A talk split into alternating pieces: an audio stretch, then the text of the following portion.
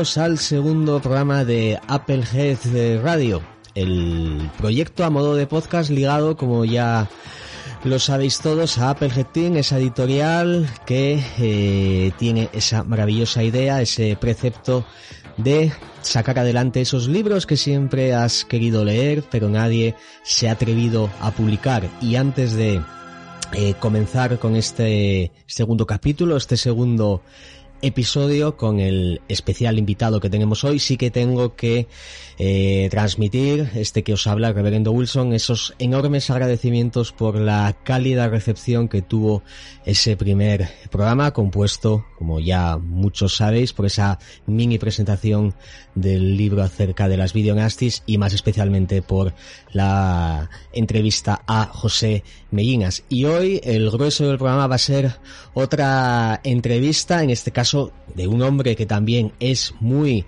importante para la editorial, para Applehead Creaciones, con un buen currículum a sus espaldas y ya solo los libros que ha sacado adelante y lo que está por venir con Applehead ya da buena prueba de ello. Así que, sin más dilación, darte la bienvenida, Octavio López San Juan, ¿qué tal estás? Hola, ¿qué tal? Muy bien, muy bien. Bien, he preparado aquí para una especie de, de cuestionario puesto a punto acerca de, de tus trabajos con, Applehead. Sí que te quería pedir, primeramente, bueno, mmm, yo creo que la inmensa mayoría de la gente que siga Applehead o que se haya acercado a este, a este podcast, a este programa, ya te conoce, pero sí que, bueno, yo creo que procede un poco una autopresentación por tu parte para darnos buena cuenta de quién es Octavio López San Juan. Bueno, pues a ver por dónde empiezo. Pues no sé, soy un aficionado a, al cine, al cine de terror, al cine fantástico, como, como muchos de vosotros.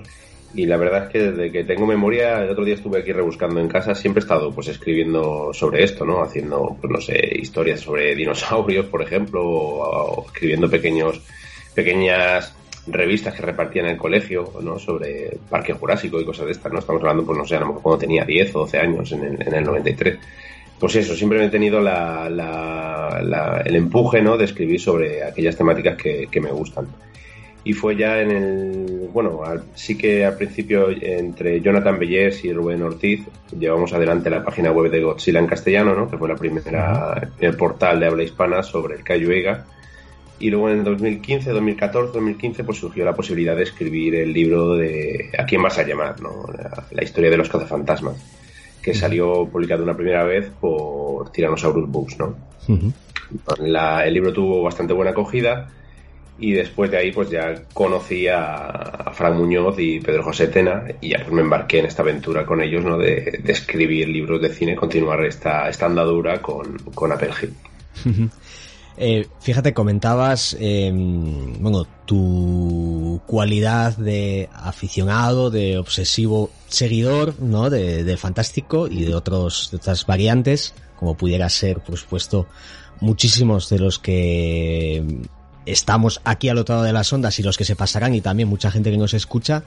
Eh, yo viendo un poco tus publicaciones, tus obras, la, el modo en el que las eh, afrontas, yo creo que hay un nivel de obsesión muy interesante de ciertas temáticas, ¿no? Eso entiendo también que a la hora de sacar un libro adelante, eh, forma parte, ¿no? De, de esa, digamos, eh, maquinaria para escribir, o sea, un tema en concreto que luego ya por supuesto cuando vayamos abordando un poco las publicaciones eh, lo veremos con más detalle, pero sí que veo cierta eso, obsesión o, o, un punto de mira muy muy fijado a ciertos iconos, ciertas temáticas y, y que sobre todo que hayan tenido bastante impacto, ya bien sea o en algunos géneros o en la cultura popular, como veremos también después, ¿no? Pues sí, creo que has dado en, la clave. A ver cómo lo digo para que no suene excesivamente peyorativo hacia mi persona, pero sí. La obsesión es una de las tendencias que suelo tener eh, especialmente hacia, hacia las temáticas pues, y películas que me gustan, ¿no? que me han impactado. Más que con un género en concreto, pues son esas películas que de alguna u otra manera llegaron en un momento de mi vida que pues que me dejaron pues petrificado, asombrado, entusiasmado, ¿no? Cazafantasmas, por ejemplo, es una de estas películas, uno de estos una de estas franquicias clave, ¿no? En la que decidí luego pues desarrollar el, el, primer libro.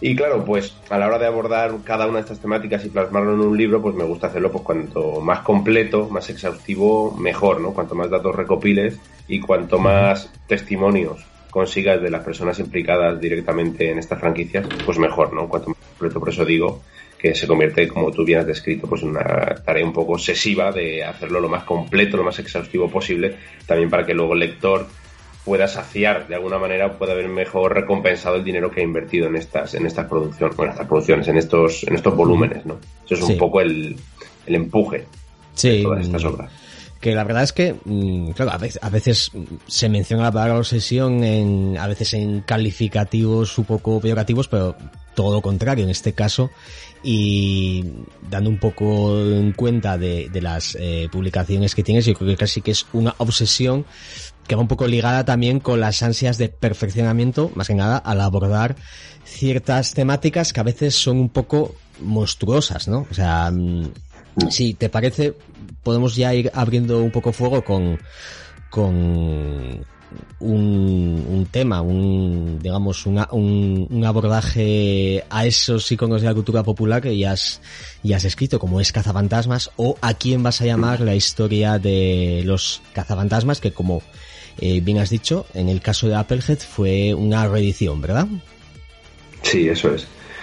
Pues a ver, ¿por dónde empezamos? Pues eh, aquí más a llamar, la verdad es que la, la, película siempre me ha entusiasmado, ¿no? Siempre me ha flipado la película esta de 84 de Ivan Reitman, me parece, vamos, perfecta. Me parece una, una sí. obra maestra de todo mezclado, ¿no? De la comedia, la ciencia ficción, la fantasía, del terror, no sé, me parece increíble. Pero sí que es cierto que lo que me quedó, no, o que me dejó flipado de pequeño, era la serie de animación de los auténticos cazafantasmas. Ese, ese fue el, el auténtico detonante de que empezara a escribir el libro porque lo que lo primero que empecé a escribir fue la guía de episodios, ¿no? Estas series que, no sé, me sigue entusiasmando a día de hoy, ¿no? Sí. Ver cómo sigue la continuidad, cómo van rebuscando en los mitos o en el folclore popular y lo van metiendo en el mundo de los cazafantasmas, me parece una cosa, vamos, abrumadora, ¿no? Claro. Y entonces, pues fue... Dime, dime. No, no, adelante, adelante. No, no te, iba, te iba a decir simplemente que me siento bastante identificado con lo que has dicho. Eh, yo creo que en parte es porque pertenecemos prácticamente a la, a la misma generación y es que claro, yo me pongo en el, en el lugar de ese joven reverendo, ¿no? Cuando veía los cazafantasmas, eh, siendo un tierno infante, que claro, a día de hoy que a veces intentamos siempre como explorar un poco las tendencias, explorar esos iconos de los 80, ¿no? Esa década que parece que, que ha vuelto con una fuerza eh, brutal bajo una mirada nostálgica, pero mmm, claro, yo es que ahora pienso al escuchar tus palabras que yo precisamente lo que me veía en bucle no eran las películas, que también, ¿no? Las películas estaban ahí, eh, lógicamente siempre ibas al videoclub y era una de esas que, que querías ver una y otra vez, pero desde luego la serie de animación era lo que nos metíamos en vena y casi que las películas de, de Ivan Reitman eh, lo teníamos como un complemento, ¿no? O sea, que precisamente hoy en día se puede considerar lo contrario. Sí, es, es, muy, es muy curioso porque, claro, la serie de televisión no, sé cómo la verías tú. Eh, aquí en, Alicante la retransmitía Canal No, que ahora ya no existe, existe otro canal autonómico, pero claro, la dosis era diaria. Entonces era volver del colegio y enchufar la televisión y recibir, recibir tu dosis de, de cazafantasmas, vamos, aquello era tiene una huella indeleble, ¿no? Y aparte, aunque procedía de la, de la película, tenía un universo propio tan rico que a la vez se, se como que se distanciaba un poco, ¿no? De, Del canon de, la, de, las películas y a la vez era pues eso, tan, tan enriquecedor, tan nuevo, tan innovador, no sé, que para mí era súper magnético. Y se dio el caso, por ejemplo, en, en, Estados Unidos, de que mucha de la audiencia infantil que se llegó al mundo, ¿no? A la franquicia de los cazafantasmas, lo hizo primero con la serie de animación. Que además contiene el capítulo este de, de Toma 2, ¿no? Que hacen la propia película de los cazafantasmas la hacen a partir de la serie, ¿no? La serie juega con eso, ¿no? Los propios eh, personajes de dibujos animados van al estreno de la película de Van Reitman. Entonces, para aquella audiencia todavía más confuso y algunos llegaron a pensar que incluso la película venía de la serie de animación, cuando, como hemos dicho, es, es al revés, ¿no? Sí, eh, bueno, claro, los cazafantasmas, ahí iba yo un poco cuando mencionaba esa, esa valentía tuya, por qué no decirlo, de, de sacar una publicación que aborde un algo que ha impactado a nuestras generaciones tanto a nivel, como digo, de, cultura popular como son los cazafantasmas, ¿no? Estos luchadores en contra de lo sobrenatural, eh, siempre en un tono, no quiero decir infantil, pero sí más naif, más, digamos, ingenuo, ¿no? Eh, repito, esto no lo digo en algo peyorativo, sino simplemente como una, una cualidad de, de, la serie, ¿no? Entonces, claro, en el libro, en la publicación, afrontas, lógicamente, las, eh, las dos películas, dos primeras películas de, de Van Reitman, también las series, como la, eh, la que hemos mencionado, eh, Fantasmas eh, luego, la serie de acción real de los 70, ¿no? Porque esto ya viene de los 70, el tema de cazafantasmas, no nació en la, en la década, y luego también la miniserie de Slimmer, incluso ya otra serie de animación como los auténticos eh, cazafantasmas, ¿no? Creo que son los cazafantasmas. Eh, bien, eh, Claro, te, quería preguntar un poco ya, eh, pensándolo o afrontándolo de manera egoísta, por esa serie de acción real de los 70 que yo la verdad es que no, nunca me, me, enfrenté a ella, pero sobre todo también por este, cómo afrontaste este, este completismo, esta, eh, estas ansias, como digo, de, de perfeccionamiento, de abordar todo esto y darle una unidad con lo que yo creo que es el hacer un dibujo de los cazafantasmas como personajes de, ficción que nos han impactado tanto, ¿no? A, como digo, especialmente a las personas de nuestra generación. Pues mira, te cuento. En un primer momento la idea era pues solo abordar lo que es la, lo que se conoce entre comillas como la franquicia oficial, ¿no? La de Sony, de esta de Columbia, porque son las películas de Van Rayman y las series de Los cazafantasmas y el regreso de los cazafantasmas del 97. No, vamos, lo que tiene el logo que todos conocemos de cazafantasmas, ¿no? Lo que, la sintonía de Ray Parker, lo oficial, por así decirlo. Pero ¿qué pasa? Que la serie esta que has comentado de los 70 de imagen real, que tenía, muy famosa, ¿no? Porque tenía Bob Barnes embutido en un traje de gorila, ¿no? Y iban ahí cazando fantasmas él y otros dos detectives sí que desempeñó luego un papel fundamental a la hora de bautizar la película de, de Ivan Reitman, ¿no? Porque Ghostbusters, que era como se llamaba esta serie de imagen real, tenía los derechos del título Ghostbusters y Ivan Reitman y compañía querían utilizar ese título, ¿no? Sabedores del potencial que tenían. Entonces, claro, cuando me puse a desarrollar el libro, me di cuenta de que no existía ninguna publicación tampoco que abordase esa serie de los 70, ¿no? Estaba un poco en el olvido, sí, habían vídeos en YouTube y sus correspondientes páginas de Wikipedia, pero no había ningún volumen en ningún sitio que desarrollase eso, ¿no? A, pesar de la importancia que tenía. Y dije, bueno, pues ya que vamos a hacer la historia de los cazafantasmas, aunque no, no tenga el rango de eso de oficial, sí que es verdad que fue muy importante esta serie y vamos a darle el mismo tratamiento, ¿no? Y además tuve la, suerte, la posibilidad de, contar con un pequeño prólogo de Bob Barnes, que es el actor este, super coleccionista, este extremo que hay en Estados Unidos, de todo tipo de memorabilia de cine fantástico, que se prestó ¿no? a escribir un pequeño, unas pequeñas, unas pocas páginas relatando su experiencia en la serie, ¿no? Entonces, pues ahí viene un poco el, tema este de completar. Luego, ¿qué pasa? Que cuando la peli de Ivan Reitman se convirtió en un éxito, pues antes de los auténticos cazafantasmas, la serie de Filmation, o sea, la productora de Filmation, que era la que había dado luz a esta primera serie de imagen real, pues quiso apuntarse al carro, ¿no? Del tirón de, de los cazafantasmas y sacó su propia serie de animación, porque la empresa de filmación este estaba especializada en animación, todos recordamos He-Man y los Masters del Universo, quiso sacar su propia serie, ¿no? Pero solo tenía los títulos, solo tenía los derechos del título, ¿no? Entonces hizo una serie de animación basada en ese concepto del gorila y los dos detectives. En este caso eran los hijos de aquellos dos detectives, ¿no?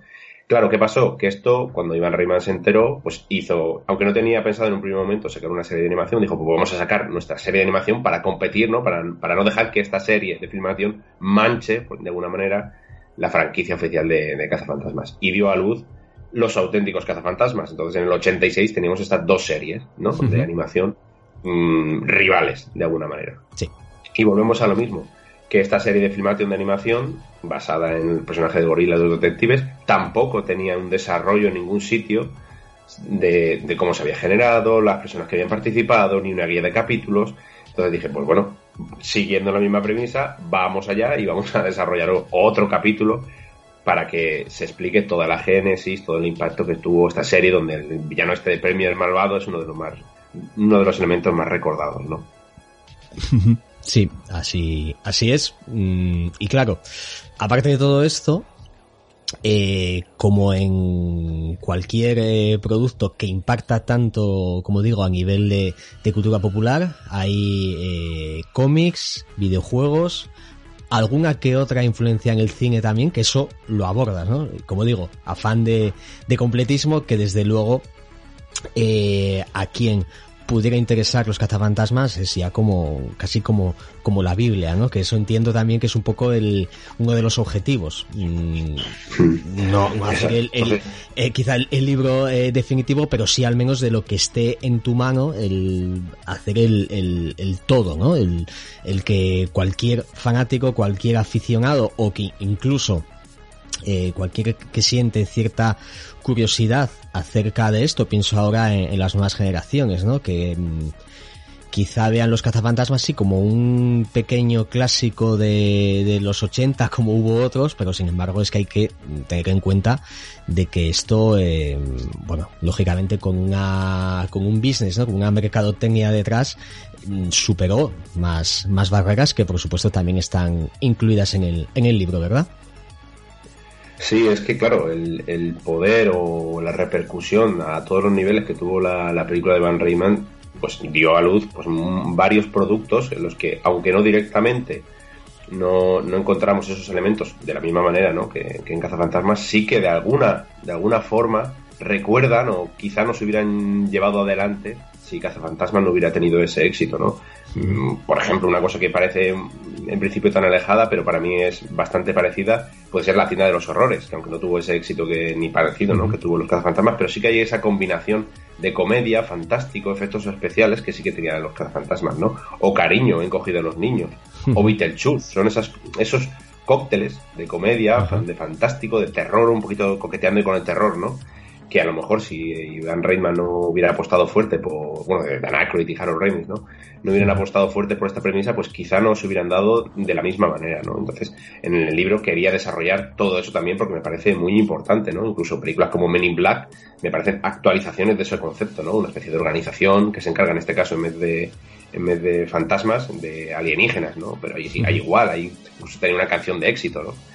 Son, claro. son cócteles o premisas muy parecidas que yo creo que se intentan actualizar. Incluso el propio Iván Reitman lo intentó un poco con Evolution, aunque uh -huh. no le salió, no le salió del todo bien.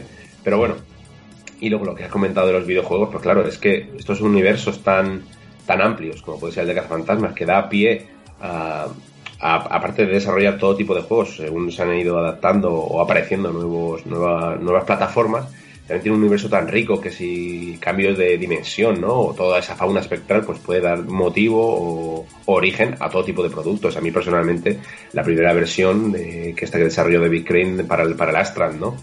Del. Spectrum, me dejó flipado. Me, me, acuerdo que en casa de un amigo no parábamos de jugar, que estaba muy bien porque era un juego que tenías que ir recopilando, hacías misiones, ¿no? Cazabas fantasmas y luego podías ir mejorando el coche hasta que al final el nivel de, de PKE, ¿no? De energía psicoquinética de la ciudad, pues se, se disparaba y aparecía el nombre de los más malos este, ¿no? Y ahí pues a, terminamos el juego. Y luego, claro, tenemos el videojuego que salió, como si no recuerdo mal, que fue en el 2009, que era una especie de Cazafantasmas 3, ¿no? Teníamos ahí a todos los actores de, que habían hecho las dos primeras versiones en imagen real, dando sus voces a esas versiones infográficas suyas, ¿no? Y me parecía, pues eso, un universo tan, tan interesante de explorar y ver sus, parecidos o de, dónde venían ciertas líneas argumentales con las películas que dije, bueno, pues creo que los videojuegos también merecen su capítulo en el libro, ¿no? Y también pues dije, bueno, ya que estamos, pues vamos allá con los cómics, ¿no? Entonces pues lo que has comentado, de completar en la medida de lo posible lo que estaba en mi mano, como bien dices, pues ese análisis completo, todo lo completo que yo he podido hacer sobre el universo de Cazafantasmas. Sí, eh, como digo, impacto en la cultura popular y eso lógicamente trasciende ya mm, lo que es el mega el mero producto cinematográfico, sino que va, va más allá, algo que, que sigue pasando hoy en día. Como digo, hay hay lógicamente intenciones de, mercado detrás, pero desde luego mm, creo que para el aficionado siempre es una, una buena noticia. Eh, respecto a las eh, eh, posibles influencias en el, en el cine, claro, es que en los 80 teníamos esa concepción un poco del fantástico que, bueno, mm, dentro del terror sabemos que en los 80, y de eso seguramente en unos minutos hablaremos, que había un sujeto como el slasher que lo estaba, digamos, petando muy fuerte, pero casi que cuando llega ese desgaste, el fantástico, el terror o mm, ciertas eh, coyunturas del propio género intenta derivar un poco eso hacia la comedia, el conseguir un, un cine fantástico para, mm, para todos los públicos, lógicamente. El, el impacto en la industria del entretenimiento de gente como Lucas, Spielberg, etcétera, tuvo bastante que ver, que de una manera o de otra también cambiaron ciertas cosas, pero se consiguió esta manera de, de hacer fantástico que y a los cazafantasmas nos podemos remitir, derivó en, en, éxitos y que, como bien has comentado, con el paso de los años también se ha intentado repetir el, el modelo. Me parece además muy bien traído, especialmente lo de Men in Black, porque casi que es como la cazafantasmas de, de los 90, ¿no? Mira, precisamente en Evolution, me acuerdo cuando la vi en el año 2000 o, o, 2001, película también de, de, de Ivan Reitman, eh, yo recuerdo que, joder, yo estaba viendo, le decía, es que aquí Ritman lo que quiere es un poco repetir casi, eh, no sé si intentar repetir el éxito, pero sí muchas de las eh, cosas que ya habíamos visto en Cazafantasmas, ¿no? incluso diseño de efectos especiales, etcétera, me recordaba mucho a esos, a esos tiempos y yo te confieso, ¿eh? es una película que, que en su día disfruté bastante, ¿no? Pero bueno, lógicamente no llega al nivel de, de cazafantasmas, sobre todo en, en, fama, repercusión y porque Evolution ha quedado olvidada y sin embargo cazafantasmas es algo que, que, ha pasado, ¿no? A lo largo de, de décadas. Hay una constante... Sí, sí, de Octavio, perdona. No, no, eso que te decía que estoy de acuerdo contigo. De hecho, eh, tenemos hasta tres personajes, aunque Fantasmas llega un momento que se, se, añade Winston, pero durante gran parte del metraje son tres personajes enfrentados a amenaza sobrenatural en evolución igual. Tenemos un logo también con la sonrisa esa, el smiley con tres ojos, ¿no? Intentando pues repetir de esos esquemas que también habían funcionado en Cazafantasmas. Recientemente, en la viene de cine, pero ahora como está en plataformas de streaming, también está Pixels, que me parece también un intento de repescar esa fórmula. Es muy, muy parecido, solo que metiendo el tema de, los videojuegos retro. Claro, y como antes hablábamos, eh, los 80 ahora mismo nos está invadiendo otra vez, ¿no? Como digo, desde una óptica eh, nostálgica que puede generar ciertos eh, debates, pero es, es eh, del todo cierto que todos estos iconos, o al menos eh, su herencia, ¿no? Su, su huella, su, su impacto para muchos de nosotros parece que están volviendo, o bueno, ahora ya creo que la moda de los 80 está empezando un poco a decaer, quién sabe, ¿no? Si ahora nos invadirán los, los 90, pero sí que hubo una época recientemente bastante fuerte a ello, y lógicamente no voy a dar ejemplos porque yo creo que a todos nos vienen a la cabeza, ¿no? De ciertas series que, que especialmente buscaban repescar este espíritu. Eh, te comentaba que hay un, una constante, una muy interesante constante en tus publicaciones, que es el tema entrevistas. Aquí tenemos entrevistas a nada más y nada menos que Alan Aykroyd, Ivan Reitman, Bob Barnes, como has, has dicho, actor de la serie original, el productor Michael C. que la gente no lo confunda con el Michael Gross de Temblores, ¿vale? Este es otro. eh, el músico Peter Bernstein, los guionistas Richard Muller y Mitchell Graves, los guionistas de Los auténticos cazafantasmas, si no me falla la memoria, bueno, también al diseñador Bob Camp, y, e incluso a algunos de los dobladores eh, españoles, ¿no? De, de las series. entre, entre otras personalidades que también se pasan por aquí. Eh, como digo, el tema de entrevistas a mí siempre en publicaciones me parece eh, súper interesante el hecho de que los propios protagonistas artísticos y técnicos den un poco de voz también al, libro desde la, desde la óptica de, quien ha estado ahí, pero mm, este proceso de buscar, contactar, eh, etcétera, ¿cómo, cómo, ¿cómo lo afrontas? Ya no te lo pregunto solo de este libro, sino por, supuesto también de los que de los que vendrán, dentro de los que hablaremos hoy, porque como digo es un algo que se repite, ¿no? En, en tu en tu faceta de escritor. Pues a ver, te cuento, mira, eh, lo que me he dado cuenta de, la fase esta de recopilar entrevistas pues eso, me he dado cuenta de que lo mejor es hacerlo al principio, porque muchas veces se van dilatando, la gente te dice que sí que quiere participar, pero pues eso, la gente pues tiene sus historias, tiene sus trabajos, sus, no sé, sus movidas y a veces pues tarda más, ¿no? Pues por ejemplo, Iván Reimann no sé si tarde un año y medio en poder hablar con él, 15 minutos, ¿sabes? Para que veas lo complicado que es a veces en, estas cosas. otras veces, pues en cuestión de días o semanas, pues ocurre, ¿no? Pero bueno, pues viene por un lado por ese completismo del que hemos hablado, pero especialmente, bueno, por dos cosas. Una, no te voy a engañar, hay un hay una especie de ansiedad egocéntrica por conocer ¿no? a esos artistas que me han influido, pues, pues un poco el motivo de, intentar contactar con ellos, por un lado, pues es mostrarle mi gratitud, ¿no? Y por, esa ya digo, ese, ese egocentrismo de he, podido hablar con Dan Aykroyd, ¿no? O Ivan Rayman, ¿no? Y por otro lado, pues yo qué quieres que te diga, tengo que admitir que mi prosa no creo que sea una maravilla, ni tengo unos conocimientos muy extensos en, ningún tema. Y entonces creo que el recopilar estas entrevistas le dan un valor enriquecido al libro, que, está, que es así, quiero decir, no tiene interpretación porque son las declaraciones exclusivas de, de, las personas que han participado en cada una de las franquicias. Entonces, una persona que se acerque a uno de los libros que yo escribo, pues le puede gustar más o menos o puede encontrar más o menos interesante lo que yo cuento allí, ¿no? Lo, que yo desarrollo o lo que he podido recopilar. Pero las, las entrevistas, ¿no? Las declaraciones directas de estas personas, pues creo que son fundamentales porque la persona, el fan o el entusiasta del cine, el aficionado, que quiera, que quiera conocer de primera mano, no va a haber error, o sea, quiero decir, se va a encontrar ahí unas declaraciones directas de estas personas y luego él podrá sacar sus propias conclusiones. Entonces viene un poco motivado por eso, ¿no? Entonces esa obsesión también por recopilar cuanta más información, cuanta más declaraciones, cuanta más entrevistados, mejor, pues viene un poco de esas, de esas dos facetas, ¿no? Ya digo que es, muy complicado y pues son dos, tres, cuatro en el, en el, en de Cazafantasmas, como sacamos la, la actualización de, con Apple Hit y había que meter la película de Paul Feig con, la, con las chicas protagonistas, pues en total han sido, pues te podría decir, cinco o seis años de trabajo, que sí que tiene sus, parones y, y me involucro en otros proyectos, pero ahí hay un trabajo pues casi de una década de inversión en, todo esto.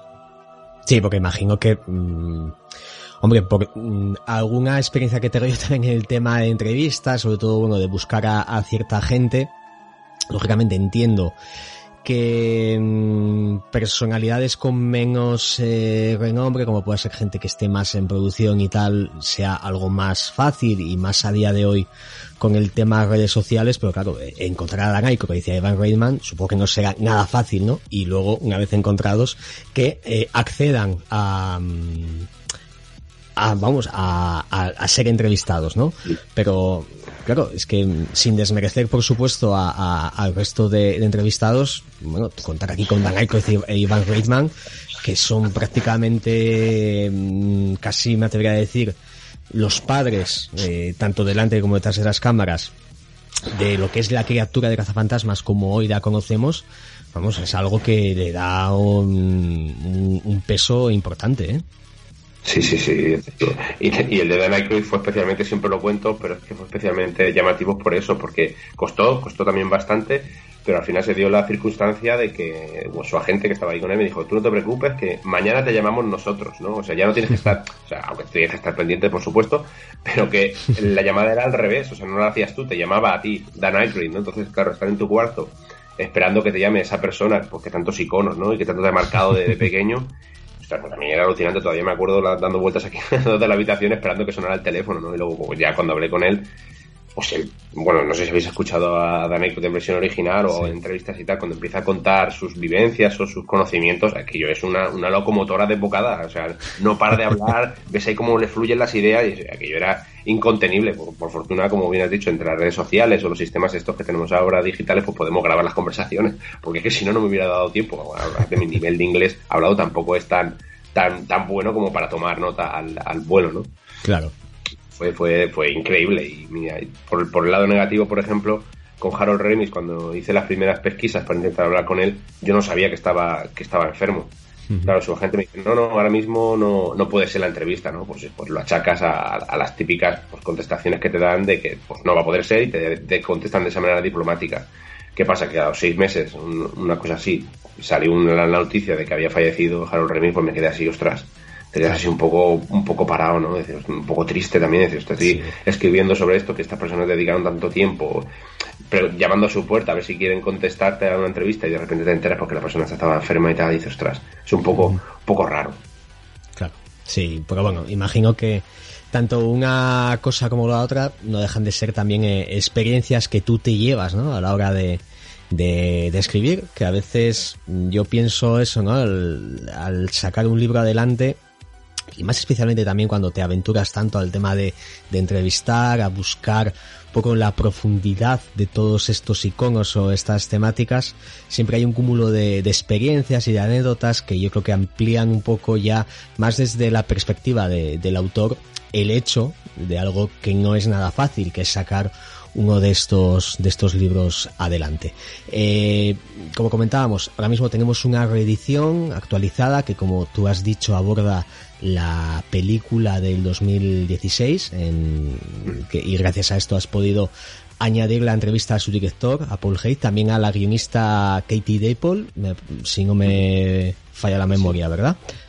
Sí, y que cuentas también, sí, sí, no, que te iba a decir que cuentas también con un prólogo de Bio de Ramis Steele, la autora de Ghostbusters Daughter, eh, libros mm, suyo, y que eh, además es la hija de Harold Ramis, nada más y nada menos, ¿no? Que bueno, contaste con, con Harold, lamentablemente, por esas eh, trágicas circunstancias, pero sí, por lo menos, eh, parte de su herencia está ahí también en el libro, ¿no?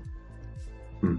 Sí, pues mm, claro, llegado el momento de, conseguir un nuevo prólogo ¿no? para, para, esta nueva edición, pues claro, salió el tema de pues a quién se lo propone, ¿no? Siempre tienes ahí tres o cuatro personas en mente y no recuerdo cómo, no recuerdo si fue por casualidad, pues vi con el libro este de Ghostbusters Daughter, ¿no? De Bill Ramis Steel, que si no lo habéis leído está en inglés, no, no, tiene traducción en castellano de momento, pero es una pasada, es una pasada porque desde el punto de vista de su vida, de la vida de, esta mujer, pues te narra un poco la subida o cómo Harold Ramis consiguió ese éxito y cómo lo, cómo lo vivió a nivel personal, ¿no? Y es, la verdad es un relato muy íntimo, muy valiente también por, por su parte, porque ves también las, las sombras que también tenía Harold Remis, ¿no? No es, no es algo idealizado. Y también para hablar de un miembro de la familia como puede ser tu padre, me parece una cosa, no sé, yo lo recomiendo encarecidamente si queréis saber no solo de Fantasmas, porque se habla de toda la filmografía de Harold Remis, pero también para conocer al hombre, ¿no? Que había detrás de, de esa estrella de la comedia. Y pues eso, y le dije, bueno, pues esta persona eh, está dispuesta o ha escrito todo un libro ¿no? sobre esa relación tan íntima que tenía con su padre, pues voy a preguntarle a ver si le gustaría participar, en escribir un pequeño prólogo ¿no? que sirva de presentación a esta nueva edición.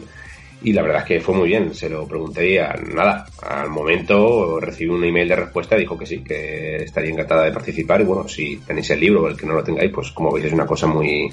hace un recorrido, nada, en dos páginas muy chulo sobre todo el fenómeno de fantasmas como lo ha vivido ella también, y para mí, vamos, no puede tener mejor carta de presentación el, el volumen este de aquí, vamos a llamar.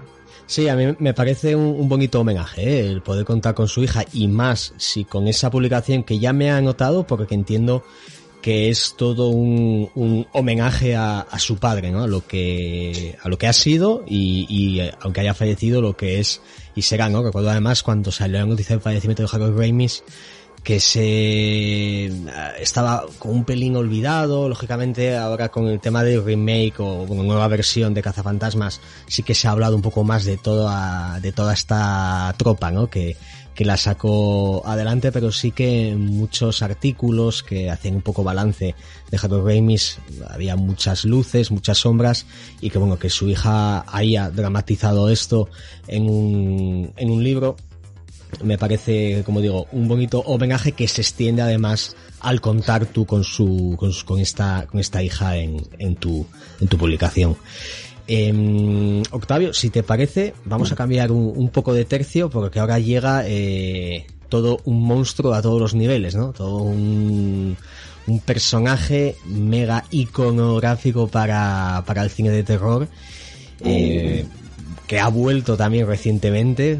Eh, aunque yo creo que nunca, sobre todo los que estamos muy metidos en, este género, nunca ha pasado de moda, pero digamos que con la última producción sí que ahora incluso las nuevas generaciones también saben quién es este, este villano, ¿no? Michael Myers, y así ya podemos afrontar de, lleno pues el abordaje ahora a Noches de Halloween, la saga de Michael Myers, perteneciente a la colección de Applehead de Noche de Lobos. Y claro, eh, mencionábamos un poco el, tratamiento que hacías de los cazafantasmas dentro de un poco de la cultura popular, del enorme fandom que tiene. Casi que podemos decir que Michael Myers ha tenido el mismo impacto entre eh, los que nos apasiona el terror, ¿no? Que me parece también, viendo cómo es una saga tan abultada, un, un atrevimiento eh, brutal porque abordas al personaje, lógicamente su paso por todas eh, las entregas de la saga, un nuevo trabajo de investigación con muchísimas eh, entrevistas de gente por supuesto muy interesante para los que nos encanta con sus altibajos esta, esta franquicia. Pero en fin cuéntame cómo se te pasa por la cabeza el decir vamos con Michael Myers, vamos a, tratarlo como, como se merece y vamos a repasar esa, esa saga que, como digo, últimamente se ha visto revitalizada. Pues, a ver por dónde empiezo. Pues bueno, después de, de a quién vas a llamar, pues eso me gustó, me gustó mucho la experiencia, aunque sí que es verdad que se produce cierto desgaste cierto desgaste o no sé cómo llamarlo, al final acabas de cazafantasmas o del material que sea un poco hasta arriba, ¿no? De, dedicarle, pues eso, quizá dos años completos, entre comillas, en los que casi no ves otra cosa o lees sobre otra cosa, sobre esa determinada materia, acabas un poco pues, saturado, no sé si es la palabra, pero bueno, sí que acabé bastante contento de la experiencia, ¿no? Sobre todo pues cuando ya ves que la gente, los fans se, se compran el libro, lo leen y te dan, pues mira, me ha encantado porque te has currado aquí todo el desarrollo de todo esto y está, está fantástico, ¿no? Eh, me siento muy, muy contento por haber comprado el libro. Pues te anima un poco, ¿no? Al margen de los posibles errores que puedas haber cometido o de que la prosa, como digo, esté mejor o peor, ¿no?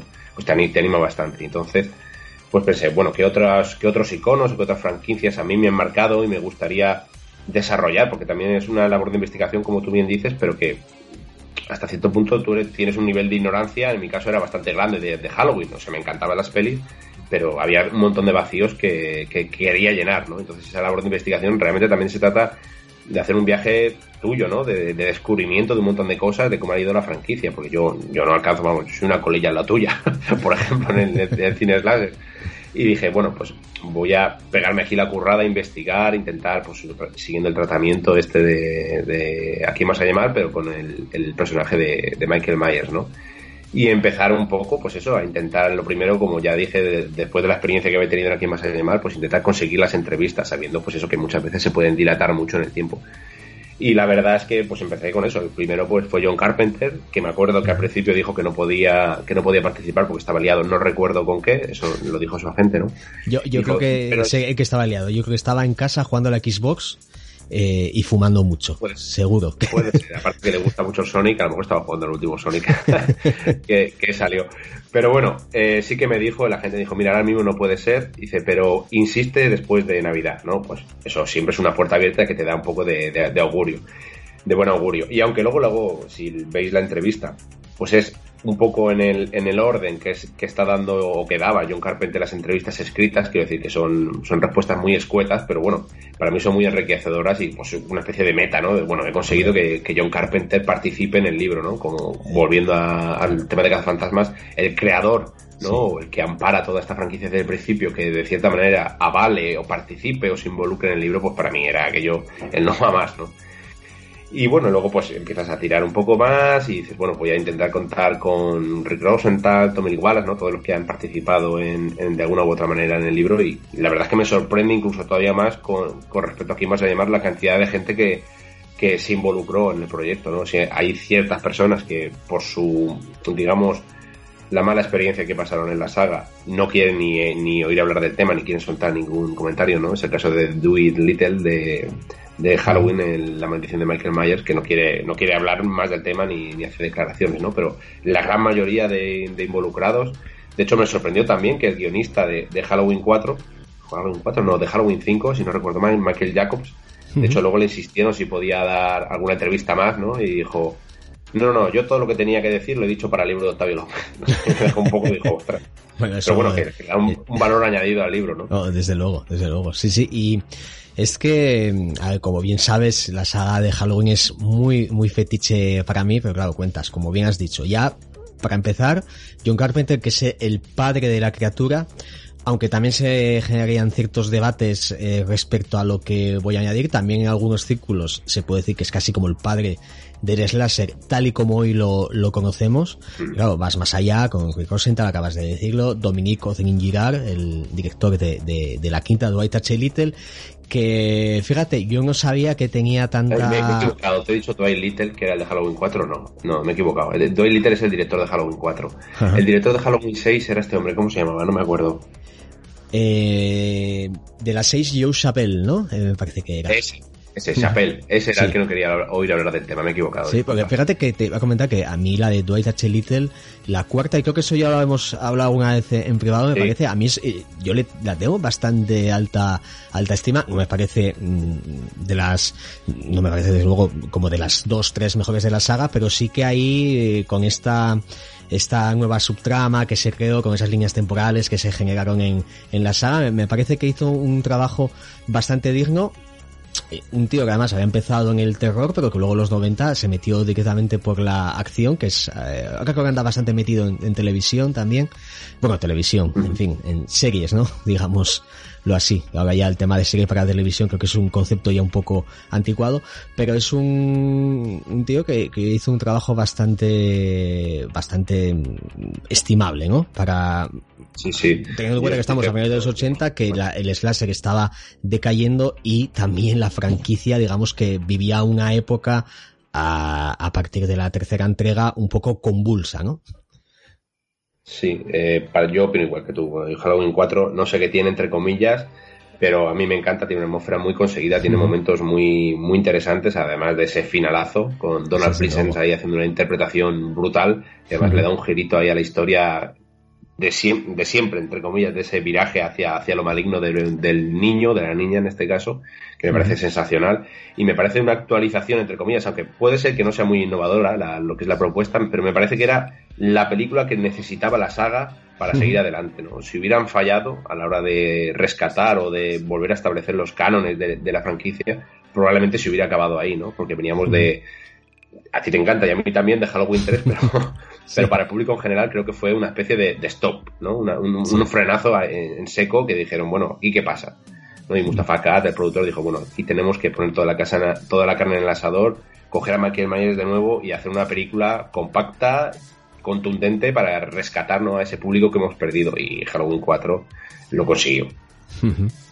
Sí, es que además, mm, fíjate, la, la saga de, Halloween, mmm, lo dije antes, con sus altibajos, pero creo que en general, eh, como franquicia, tiene una personalidad eh, brutal en el sentido de contar la historia de una franquicia que empieza con un mega éxito, luego sigue con una secuela que intenta más o menos repetir los logros de la primera, luego hay ese paréntesis que en su día la gente defenestró y que está ganando afortunadamente una reivindicación yo creo que brutal y, y, como digo merecida y luego llega esa etapa la cuarta la quinta que se amoda un poco a los slasher de la época y yo de Joe Chappelle eh, en la sexta lo puedo entender porque es que esa película como tú bien sabes como bien está puesto en el libro hay una historia entre bastidores brutal de montajes sí. de bueno en fin eran los 90 una década no muy agradecida o entusiasta, puedo decirlo así, con, con el terror, Eh, ahí además estaba el guionista Daniel Farrans, que además era como una especie de, de chavalete, ¿no? Que estaba cumpliendo su sueño de hacer una, un, un guion de, de Halloween.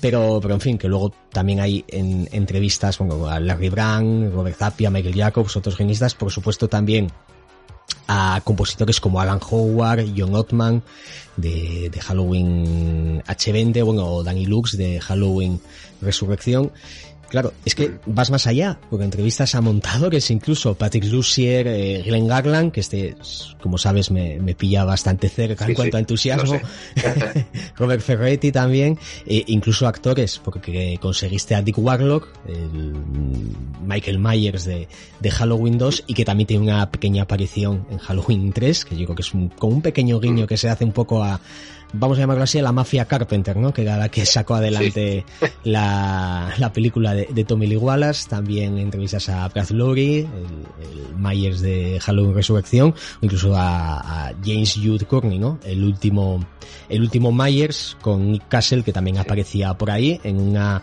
en un, creo que un guiño a la primera película bastante, bastante um, admirable y que, por supuesto, aunque yo no soy muy amigo de Halloween 2018, también te lo digo, eh, creo que había una óptica ahí acerca de querer como inmortalizar aún más eh, el estatus de culto de la primera entrega, que eso yo sí que a la película se lo puedo, se lo puedo agradecer.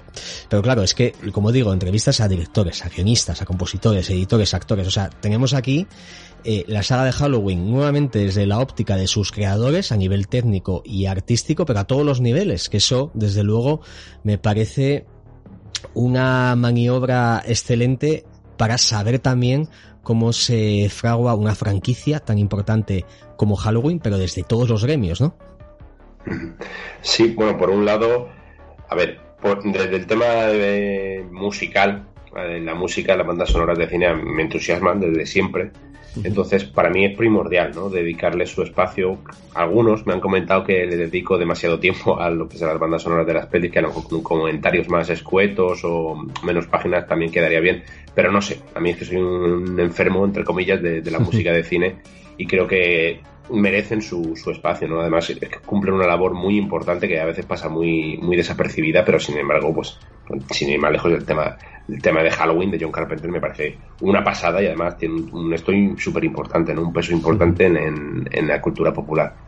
Y claro, también el tema de, no solo de guionistas, sino también de editores, ¿no? El editor de una película parece mentira, es una, también una labor que está muy en la sombra, pero realmente, si, si lo pensamos, es una de las personas para empezar, quien mejor conoce los entresijos de la película, porque ha estado mano a mano con el director, cortando, pegando, de, probando versiones alternativas de las escenas, de las secuencias, sabe quizá, a lo mejor más hasta que, no más que el director, pero bueno, que sí que puede tener una visión global muy, muy interesante, ¿no? Sí, es un, es un gremio, desde luego, eh, muy olvidado. Y fíjate, eh, creo que Taylor Hackford, el director de Parda con el Diablo, entre, entre otras películas, que eh, le leí una frase una vez que a mí me, me, dejó totalmente loco, pero por la, la, verdad que había detrás de ella, ¿no? Él decía algo así como que una película en realidad se hace tres veces, ¿no? Cuando se escribe, cuando se dirige y decía él, pero sobre todo cuando se monta, o sea, que el editor, al fin y al cabo, eh, es uno de, de, esos pilares en los que se sujeta el director. El, el, quizá el pilar importante durante el rodaje sea el director de fotografía, que no deja de ser el que está al lado de él confeccionando planos, etcétera, etcétera. Pero luego, eh, con todo el material rodado, es que el que le da forma es el montador, ¿no? O sea que, sí, sí. desde luego me parece que hayas metido aquí a gente como Lucier o Garland, etcétera, me parece, vamos, una, una, una idea brillante para un poco también ponerlos darles visibilidad, ¿no? De que esta gente también eh, estaba ahí, pero sino también, por supuesto, a, al propio al propio oficio de, de, editor. Sí, sí, sí, es que es un poco lo que lo que estamos diciendo, ¿no? Es que es el que tiene es el que tiene la palabra final, entre comillas, de, de la película, ¿no? El que corta y te deja el producto tal cual te lo vas a consumir tú, entre comillas. Uh -huh. Entonces, claro, para mí eso es súper importante. Por ejemplo, recientemente he estado leyendo comentarios de, no tiene nada que ver, pero de Operación Trono, ¿no? La película de 007 que llegó al punto que Terence Young, el director, le dijo a Peter Hunt, yo me tengo que ir, monta la película tú solo. O sea, hasta, hasta, el punto ese, ¿no? De decir, ostras, que tiene el control absoluto de, de lo que es el, el, el, la edición final del largometraje, ¿no?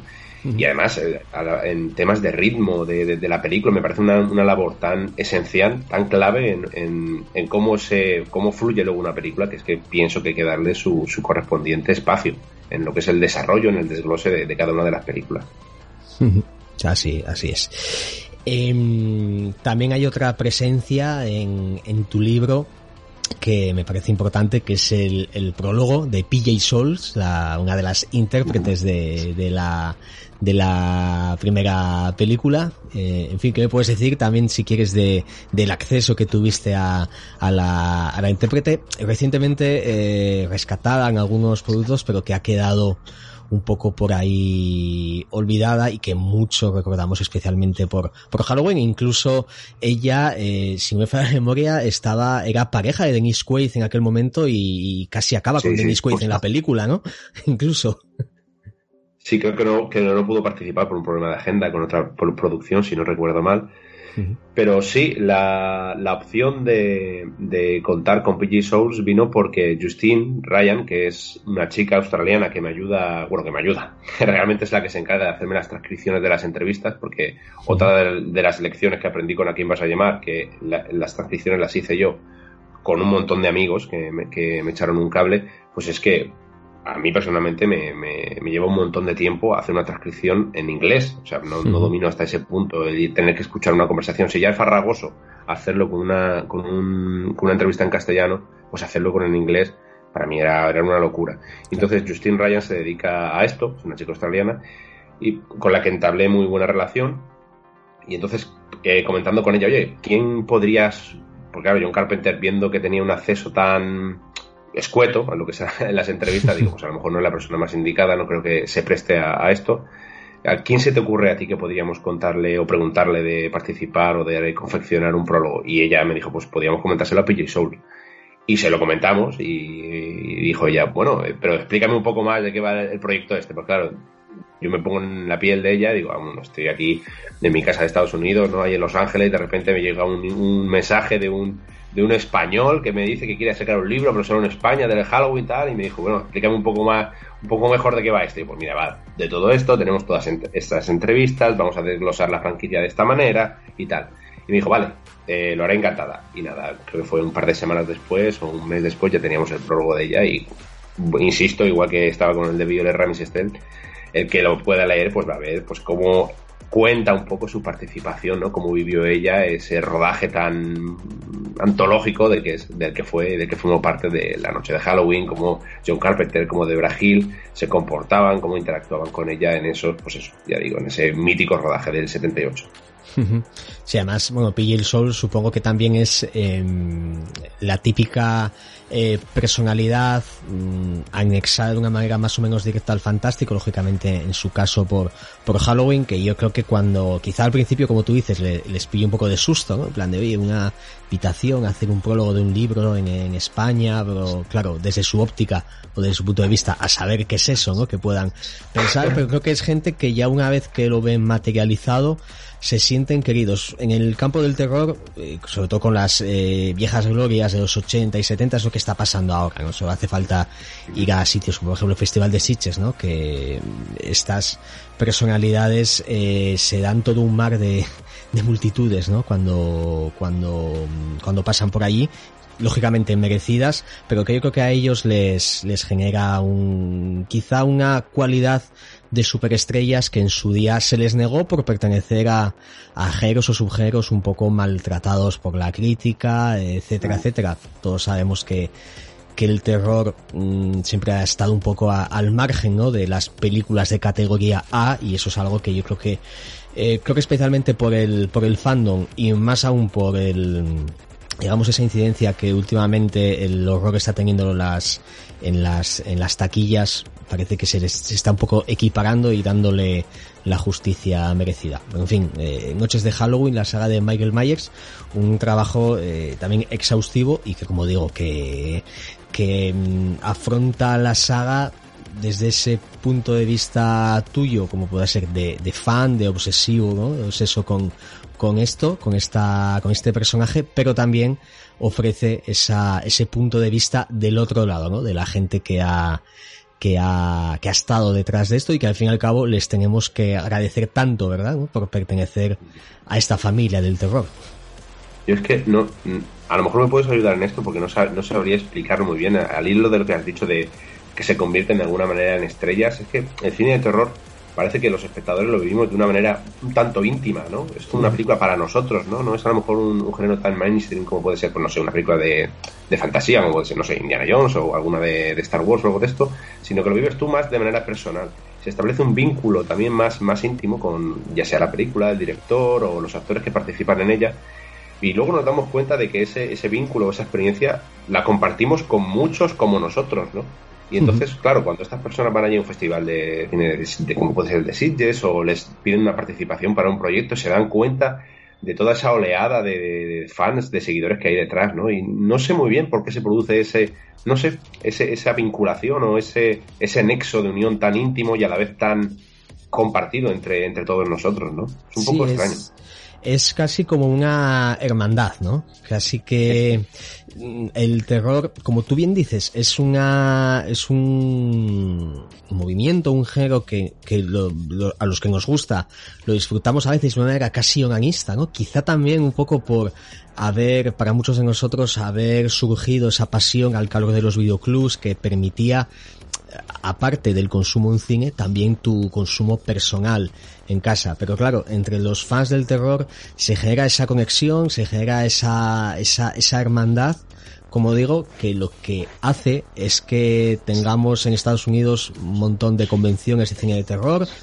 que también aquí tengamos festivales de cine fantástico, pero claro, festivales de comedia no hay, festivales de drama tampoco, ¿no? Digamos que el terror se construye esa personalidad y yo pensándolo ya de una manera muy personal, creo que el, cine de terror a quien nos gusta es porque se genera una conexión muy directa con tu propio interior, ¿no? Con tus obsesiones, tus filias, tus fobias, etcétera, que eso es algo que, que otros géneros u otros movimientos no, no, no consiguen, ¿no? Entonces, bueno, eh, no sé, es que por ejemplo, hablando de PJ Souls, me venía a la cabeza un poco Barbara Crampton, ¿no? Que es como de las grandes divas del cine de terror de, de los 80, que luego en los 90 vivió una decaída un poco al, al calor de, del propio género y que sin embargo ahora pasiches y aquello es como cuando se pasa a Scorsese por Cannes, ¿no? Lo cual, como digo, me parece eh, totalmente merecido y es algo que desde luego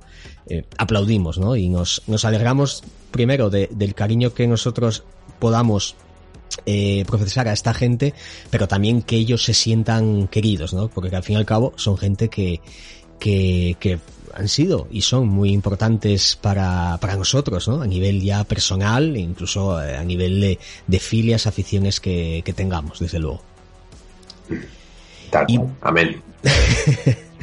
y bueno, si, si te parece, eh, ya dejamos un poco a, a Michael Myers de, de, un lado y vamos a ir con tu más inminente publicación, que ahora mismo la tenemos en, en preventa en la, en la web de Applehead. También pertenece a la colección Noche de Lobos y es eh, Está vivo la saga mutante de Larry Cohen.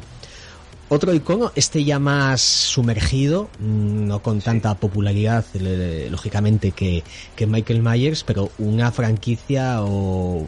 Fíjate, no me atrevo a llamar la franquicia porque realmente la saga eh, Estoy Vivo siempre ha estado un poco más al calor del videoclub, más al calor ya de, del núcleo duro, ¿no? De los aficionados del terror, pero que tras ella está una personalidad tremendamente importante que lamentablemente la hemos perdido recientemente como es Larry Cohen, ¿no? Mm, primeramente con esta trilogía que tiene de Estoy vivo, sigue vivo y La isla de los vivos, pero claro, es que Cohen es un, un hombre con una, un currículum detrás apasionante, tanto como director como, guionista, ¿no? O sea, un hombre que empezó a la exploitation con El Padrino de Harlem y su magnífica secuela Hell Up in Harlem, que creó películas de género tan personales, tan viscerales, tan a veces desgarradas como eh, Demon o God Told Me Too, eh, cosas como la serpiente voladora, efectos especiales de staff, luego una cosa que, que, que tiene por ahí muy oculta, que mm, siempre me alegro de haberla descubierto en un videoclub como es La Ambulancia, que no se habla mucho de ella, creo que es una película muy interesante y si no me fallan los datos, quizás sea incluso la primera aparición de Stan Lee en, en pantalla, pero como digo, que, que Cohen como guionista también venía de la, que venía especialmente de la televisión de los años 60, de esa maravillosa eh, época ¿no? para, para el serial televisivo, pero que su figura ha quedado mm, también anexa al cine de terror por haber escrito el Maniac Cop de, de William Lustig, era muy estaba muy ligado a la figura de, de Lustig, tanto es así que no sería el único guion que, que escribiría para él.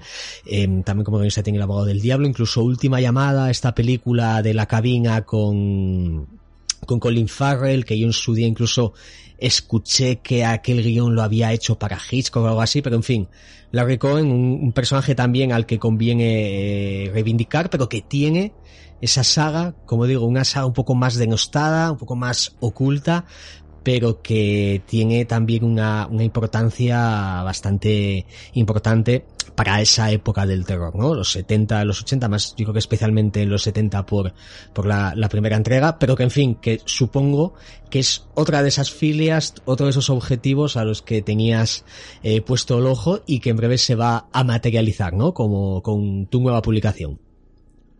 Así es.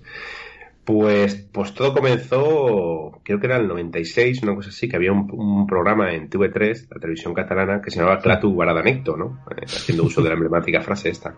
Sí. Y lo presentaba Alex Gorina. Y yo me acuerdo de, pues tenía, en 96 tenía 14 años, de, de pillar la retransmisión y empezar el, el, hombre este a contarte un poco la película, la vida de, de Larry Cohen, para, para dar paso a, a largometraje. Y claro, luego ver la película, yo no había visto nunca algo, algo así, ¿no? Un bebé mutante que se encargaba ahí de, de, de, asesinar a todos los que se encontraba a su paso. Pero sí que es verdad que me acuerdo de verla una primera vez y, y darme cuenta de que, aunque el concepto era tan rimbombante, ¿no? Un bebé mutante que va por ahí matando a la gente, realmente la, la, el foco de la acción o, o el peso de, de, esa tragedia recaía sobre el padre, ¿no? Sobre Frank Davis. Y me acuerdo de eso, me acuerdo de, pasarlo mal con, con, con, el personaje y luego al poco, creo que fue al mes o así, echaron la segunda parte. Y no sé por qué, pero me flipa la continuidad de cuando una saga, franquicia, ¿no? Eh, si nos damos cuenta, pues una de, lo, una de, las cosas que más persigo en este caso, lo que me, me llama la atención, pues es la continuidad entre series, te, eh, películas y tal, ¿no? Entonces cuando vi Sigue Vivo, que la echaron, como digo, también en el programa, dije, ostras, esto continúa los acontecimientos de aquella película tan, tan extraña, ¿no? Entonces, de alguna manera se me quedó, se me quedó grabado a fuego. La tercera tardé, no sé, años en verla. La, la, creo que la vi, no sé, la vi ya en internet unos 10 años o así después. Claro, cuando vino el tema este de Cazafantasmas, cuando publiqué A quién vas a llamar, y después de la buena recepción que tuvo, la verdad es que lo pensé antes que, que, el de Halloween. Dije, voy a hacer un libro sobre, sobre Estoy Vivo, no, entonces no tenía ni editorial ni nada. O sea, fue un poco un salto al vacío, ¿no? Y decir, voy a ver si en primer lugar, como hemos dicho, del contacto con el creador, con Larry Cohen, ¿no? Estamos hablando de 2016. Uh -huh. Y a finales de 2016, principios de 2017, al final pude conseguir una entrevista. Este fue uno de los casos en los que la entrevista se materializó en cuestión de, de semanas. O sea, oye, ¿cuándo tal? Dentro de la semana que viene, tal. yo, ah, vale, estupendo. y claro, yo quería hablar, pues, de toda la saga. Y claro, le pregunté, fue a través de, de su mujer, de Cintia, decir, oye, mira, es que me gustaría hacer una entrevista bastante extensa, ¿no? Porque quiero hablar de las tres pelis y tal, y del remake también, quiero hablar un poco de todo. Y, ah, tú no te preocupes por, tú no te preocupes por la extensión de la entrevista, que si, que si Larry se cansa, seguís al día siguiente. yo, ah, pues estupendo. Sí, y bueno, pues Larry Cohen empezó a hablar, si habéis escuchado también entrevistas con Larry Cohen, el tío tiene una facilidad de, de desarrollo de, de acontecimientos, se acuerda de todo a la perfección de cada detalle, de la producción, de los guiones, de cómo lo plasmó, de la gente, de, lo, de las cosas que le pasaron durante los rodajes, es una cosa asombrosa. Y además, es que este hombre tenía la, capacidad, o sea, aparte que había sido comediante, ¿no? De estos de, de, actos en vivo, ¿no? Que hacían delante de un público. Cada, la mayoría de las de las de los diálogos que mantuve con él siempre los acababa de forma cómica. Siempre te decía alguna frasecita o algo que te dejaba riéndote no o sea que veías esa vis cómica que tenía el hombre. Era una cosa una de las mejores entrevistas que, que he tenido en mi vida.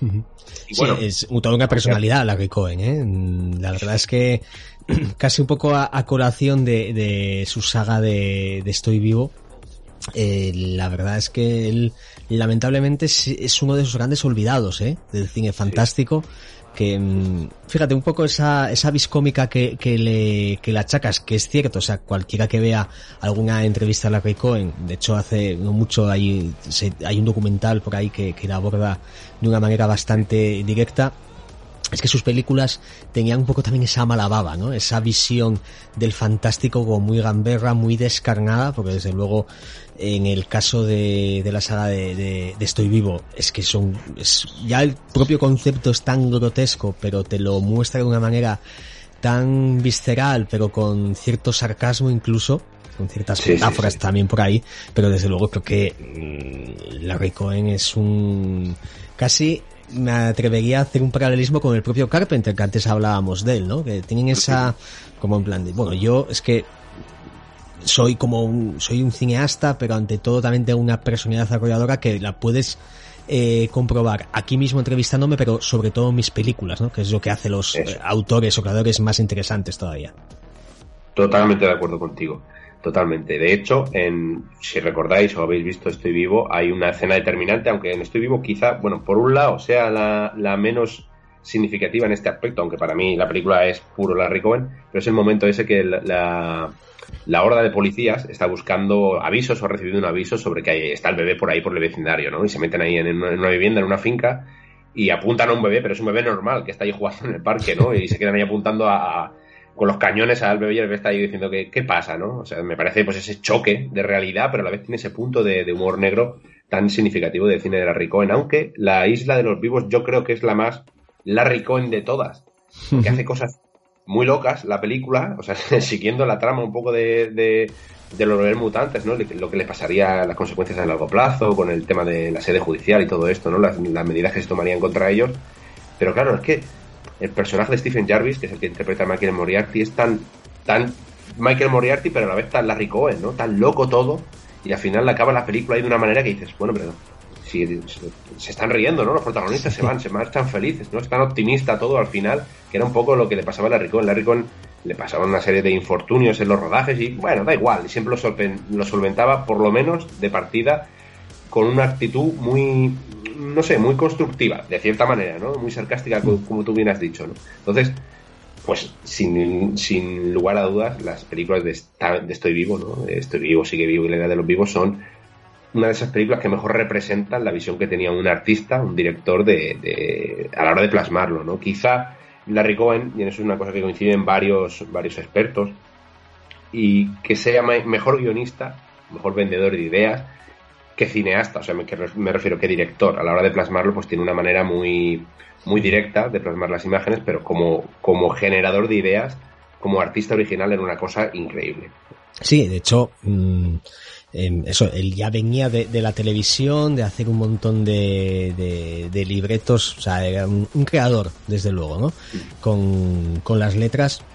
Yo te digo, me vuelve un poco, un poco loco esa, es todo eso que se comentaba yo eh, cuando vi Última Llamada, eh, que aunque es una película muy mainstream, muy de industria, etcétera, eh, sí que eh, ahí fue, años primeros de los 2000, cuando, coño, guion de la Cohen estaba en el cine y dije, joder, ¿qué, qué, qué pintará este, este hombre aquí, no? Haciendo un, un, un guion para una película tan, tan importante, tan importante en el sentido de, de, de, de, industria, ¿no?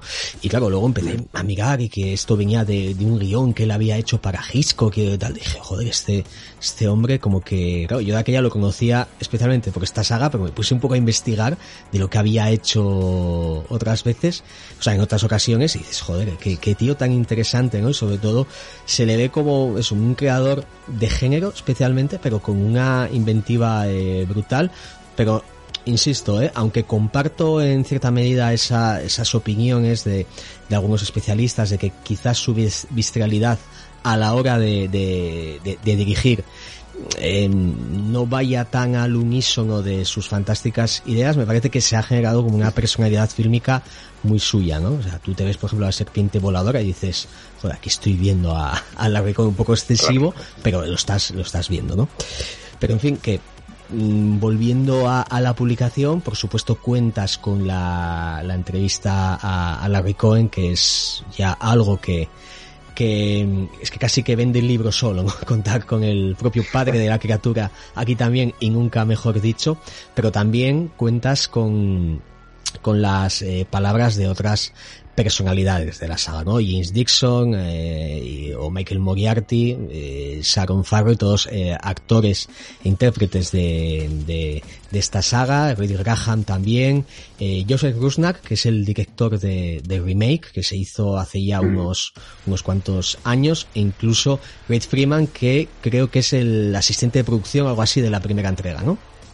Sí, sí, bueno, luego lo, lo, elevaron a, no me acuerdo del rango, pero supuestamente, bueno, vamos a ver, hacía lo mismo, pero tiene otro nombre, más un poco más en ritmo, entre comillas, en la segunda parte en Sigue Vivo. Pero sí, to, eh, todo vino lo que he comentado antes, ¿no? En, en, un primer momento era Larry Cohen el único que quería entrevistar. Digo, entrevisto a Larry Cohen y ya desarrollo el libro en función de, de su entrevista, ¿no? Que como digo, fue una entrevista brutal de, de, hora y media y digo, no sé, las páginas que ha dado transcritas son, son una pasada. O sea, como tú dices, solo por esa entrevista ya, ya vale la pena el libro. Pero luego, pues, pues me pasó pues lo que, lo que estábamos comentando, que me saltó la espoleta de, de, la obsesión y dije, bueno, pues como no sé si voy a poder volver a sacar un libro de, de Estoy Vivo, con ese tema tan minoritario, tan soterrado, como, como tú bien has dicho, digo, pues voy a intentar eh, dar con esas personas, con los, los, actores, actrices o artistas que hayan estado involucrados en, en las tres partes y en el remake, pues para dar también su, su punto de vista, ¿no? que recuerden un poco sus experiencias. Uh -huh. Y también, por supuesto, ahí vino dado el, el, contactar con Joseph Rusnak para hablar un poco del remake, del denostado remake, que personalmente no me gusta mucho tampoco. Me parece muy, no sé, muy sí. monótono, por decirlo de alguna manera, sin ser muy, muy, muy dañino con él, aunque creo que tiene buenas ideas y que, no sé, Joseph, Joseph Rusnak, que también de una entrevista brutal, estuvimos una hora y media hablando, hablando por Escape, por Skype y cuando entiendes o cuando lees la entrevista entiendes también pues esas presiones que por ejemplo en la, en la saga de Halloween siempre están presentes y conforme pasa el tiempo parece que todavía más pero que en el remake estuvieron vamos a flor de piel entre una lucha de productores ¿no? que dan pues es un producto tan desdibujado y tan, con, tan con esa falta de fuerza de naturaleza como puede ser precisamente el remake de Estoy Vivo que el que entra en pugna totalmente con ese cine tan tan significativo o tan característico de Larry Cohen, ¿no? Eso es lo más llamativo para mí de las dos cosas, de una, una persona como Larry Cohen hace una película tan característica, como tú bien has dicho, veías la serpiente voladora y estás oliendo a Larry Cohen a cada fotograma, y luego veas, ves el remake de, de Estoy Vivo y ves algo tan impersonal, tan bombardeado por todas las presiones de producción, que dices, ostras, qué contraste tan significativo, ¿no? Tú ves a, lo que digo, en, lees la entrevista de Joseph Runak y ves que el hombre quería hacer algo, lo que pasa que, pues, que no, no, no podía, no podía, había una serie de limitaciones con las que no pudo luchar, una serie de remontajes que al final pues dan una película pues eso tan de tan poca enjundia, por así decirlo, como es el remake claro. de, de, Estoy Vivo. Y luego es interesante porque has mencionado también el documental este de King Cohen. Y fue Steve Mitchell, el director de, de, de, King Cohen, el que, primer, el que me dio el primer impulso para contactar con Larry Cohen, ¿no? Entonces es él precisamente el que se ocupa de hacer el prólogo de, del volumen este de, de Está Vivo. Así es. Eh, mira, en el tema de Joseph eh, Rusnak, a ver, mmm, lógicamente, esta, vivíamos en una época con el tema de los remakes, en, que la industria quería volver a sacar todos estos iconos otra vez. Eh, hay remakes más acertados, otros otros otros menos, pero desde luego creo que había como una, una idea común que era llevar todos estos eh, pe eh, personajes o, o, o, mitologías del cine de terror a las nuevas eh, audiencias, ¿no? Nuevas generaciones. Pero claro, a mí me parece muy interesante el contar, aunque incluso eh, Joseph Musak, como dices, él manifestaba, ¿no? Su, tenía buenas ideas, ¿no? Su intención de hacer un producto digno, etcétera.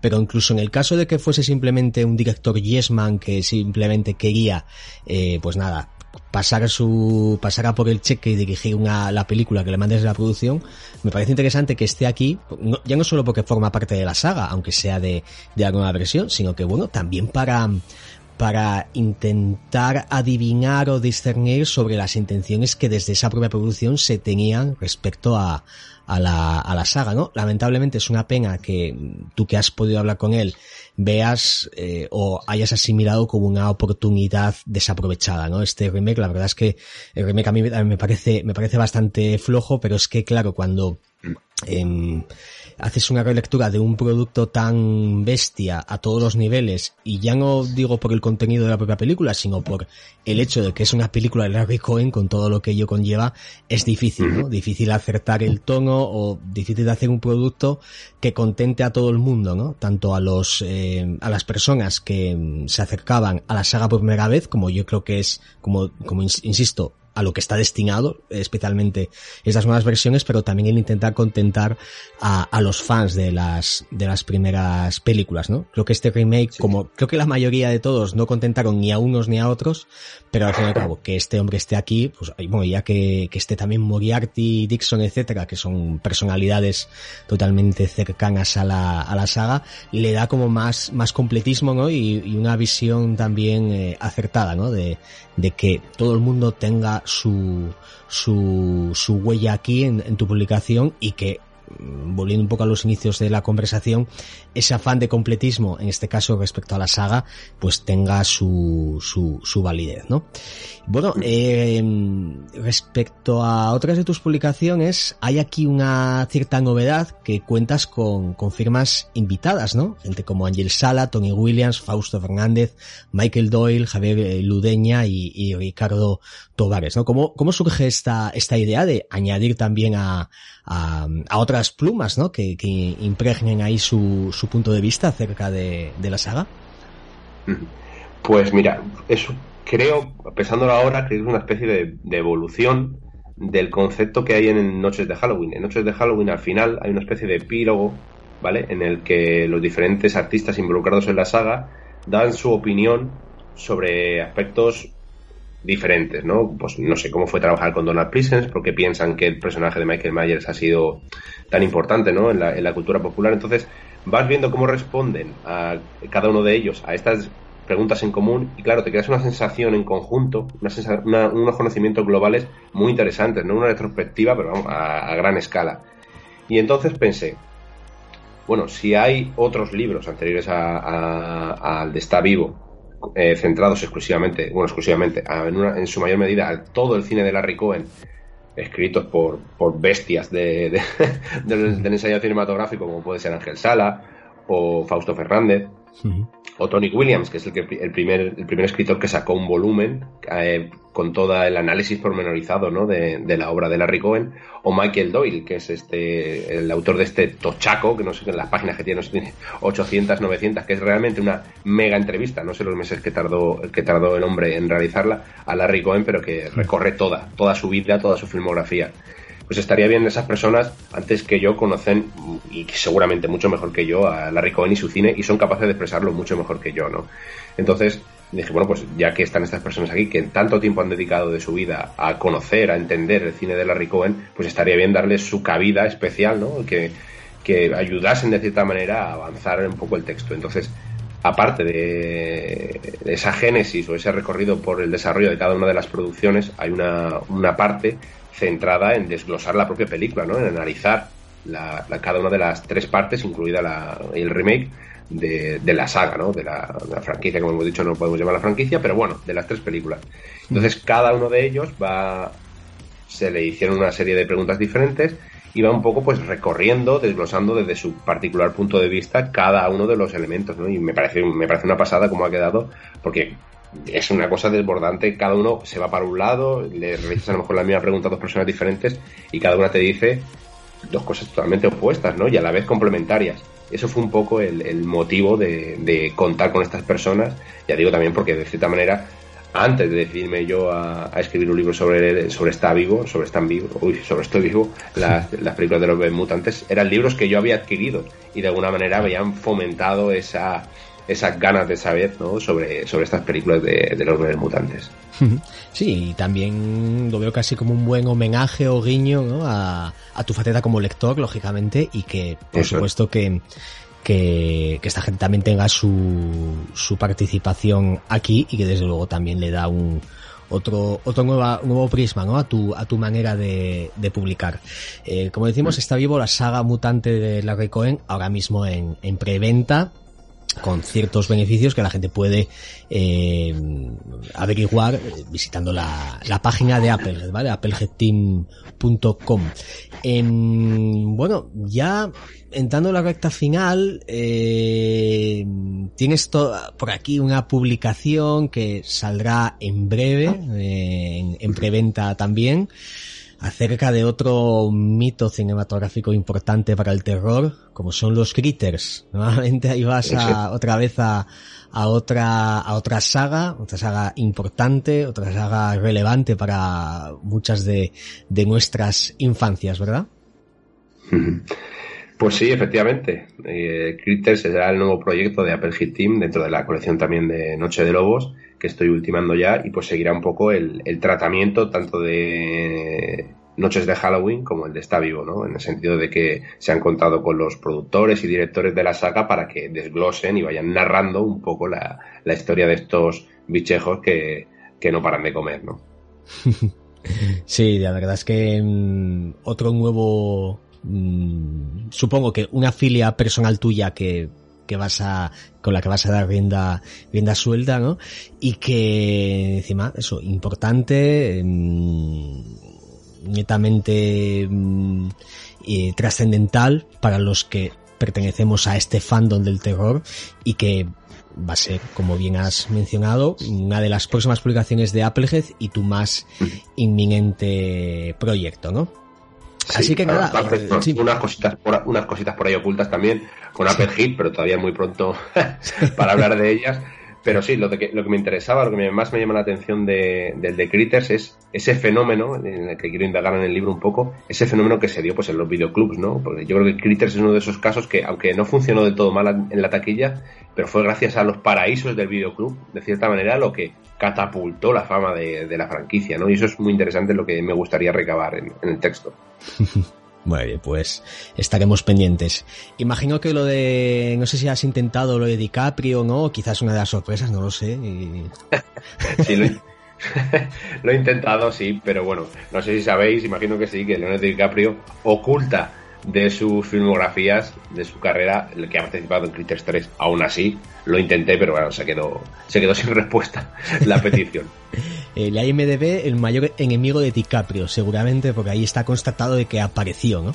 Aunque ahora sea una mega super estrella y que se codea con gente tan, tan importante, ¿no? Pero desde luego que, mm, que bueno, ha tenido su, su, su participación en el cine de terror, le guste o no, como les ha pasado a muchos, ¿no? Pero en fin que a la espera estamos, Octavio, por supuesto, de esta preventa de Está Vivo, la saga mutante de, de la Cohen, y por supuesto de, de, de Critter, ¿no? que es tu más inminente proyecto. Y desde aquí, nada, simplemente darte unos enormes agradecimientos por, por tu presencia hoy aquí con este cuestionario en el que creo que ha quedado bastante evidente que eres un hombre pasional, un hombre incisivo en, cuanto a tus filias y que están ahí tus, tus publicaciones para, para dar buena cuenta de ello, ¿verdad?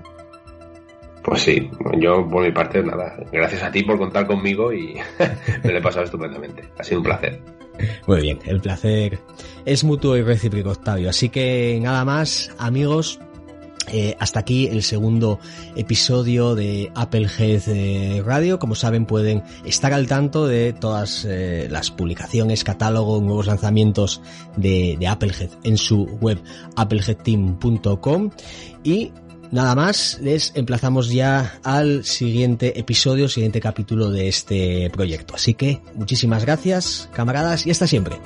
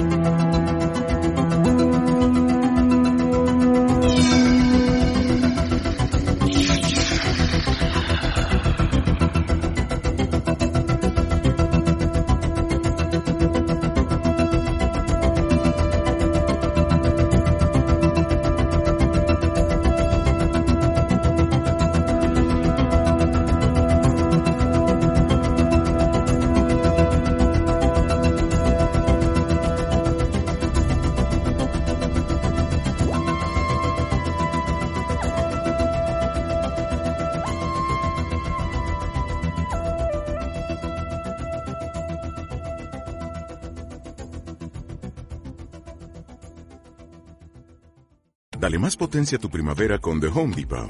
Obtén una potencia similar a la de la gasolina para podar, recortar y soplar con el sistema OnePlus de 18 voltios de Ryobi desde solo 89 dólares. Potencia para podar un tercio de un acre con una carga.